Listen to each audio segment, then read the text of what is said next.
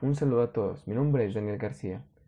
Pertenezco al grupo de investigación Procesos Físico-Químicos Aplicados de la Universidad de Antioquia como joven investigador. En este, en este póster les vengo a presentar los resultados de la investigación titulada Evaluación de desempeño y durabilidad de un suelo tratado con cal, análisis de efectos medioambientales. El objetivo de esta investigación es evaluar a nivel de laboratorio la vida útil de un sistema óxido de calcio-suelo y establecer sus efectos sobre el medio ambiente, prediciendo la durabilidad de los materiales en el tiempo de uso, de tal manera que se pueda determinar la efectividad y tiempo de servicio de una vía estabilizada con este material. Luego, se realizó una evaluación de las propiedades físico-químicas de este suelo y se comparó con la del suelo natural. Ahora hablemos un poco de la contextualización y el porqué de esta investigación.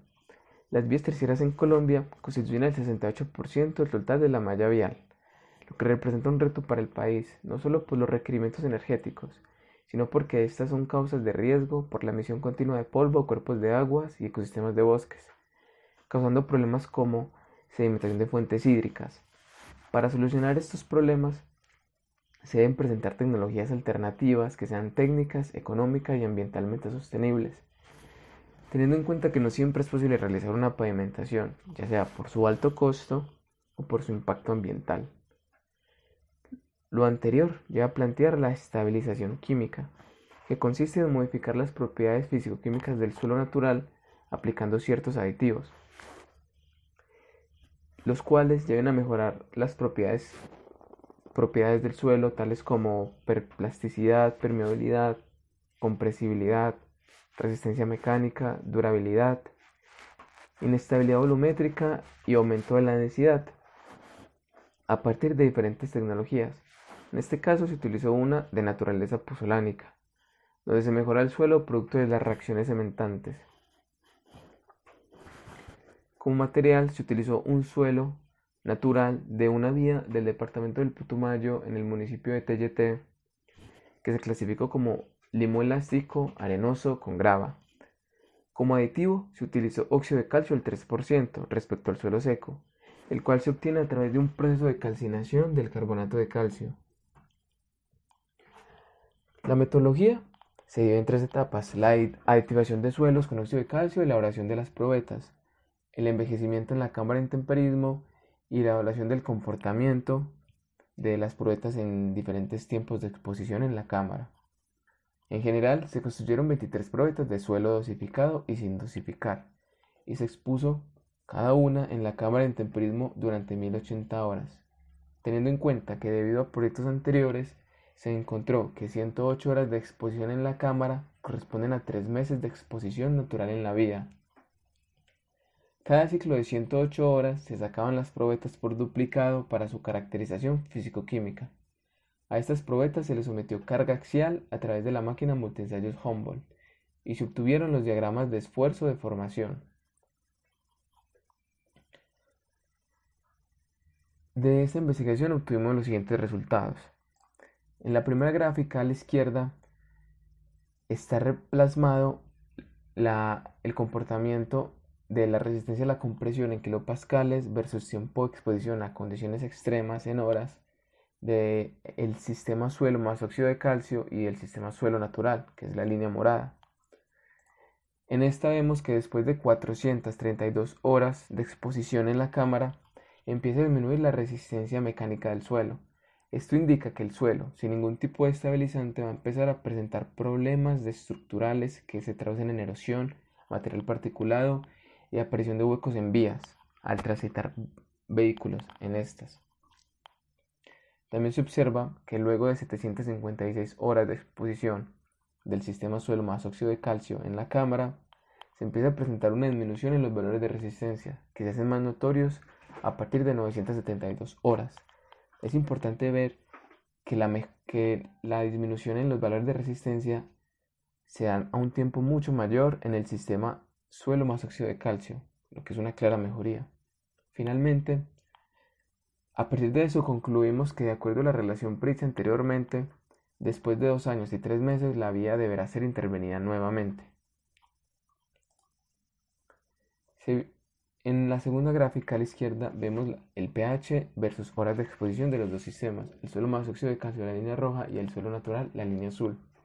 Se evidencia que el pH del suelo natural no se ve afectado al exponerse en la cámara. Para el suelo dosificado, sin embargo, se ve que ah, el pH empieza alrededor de 12 y comienza a disminuir lentamente llegando al mismo nivel del suelo natural, lo que indica la, la desaparición paulatina del estabilizante. Esto es debido a que al pasar tiempo se van generando las reacciones puzolanas y se va formando una matriz cementante que eventualmente tiende a estabilizarse. Para la siguiente gráfica, la de conductividad en Siemens por metro versus las horas de exposición, vemos que eh, los valores de conductividad del suelo natural permanecen constantes, mientras que las reacciones químicas del óxido de calcio con el suelo de estudio causan los cambios observados en la conductividad. Esto es debido a que los óxidos de silicio, de calcio, de aluminio y de hierro generan matrices cementantes o aluminosilicatos, que esta es la función de los estabilizantes pozolánicos.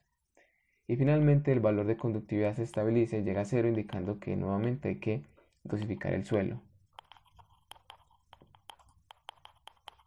Finalmente, en las conclusiones, podemos decir que el óxido de calcio se ha utilizado para, se puede ser utilizado para mejorar propiedades físicas, químicas y mecánicas de suelos, que por sí solos tienen comportamientos no deseados para la infraestructura, y que la dosificación óptima de óxido de calcio respecto al suelo seco es del 3%.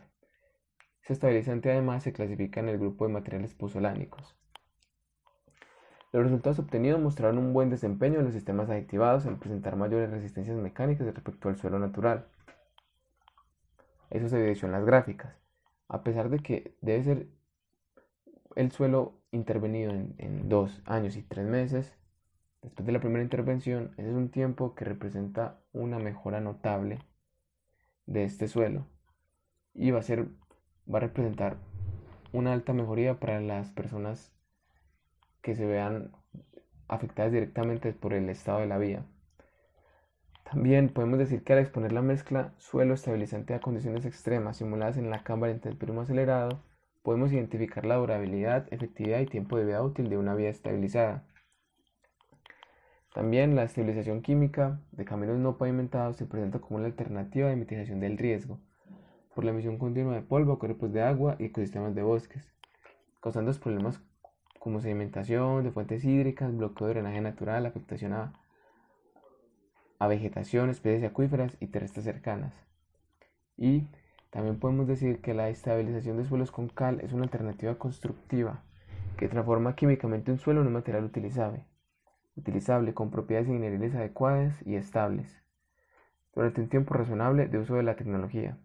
En términos de sostenibilidad ambiental, esta tecnología representa mayor competitividad debido a la prevención y control en la explotación de los recursos naturales y la protección de suelos, flora, fauna silvestre y agua.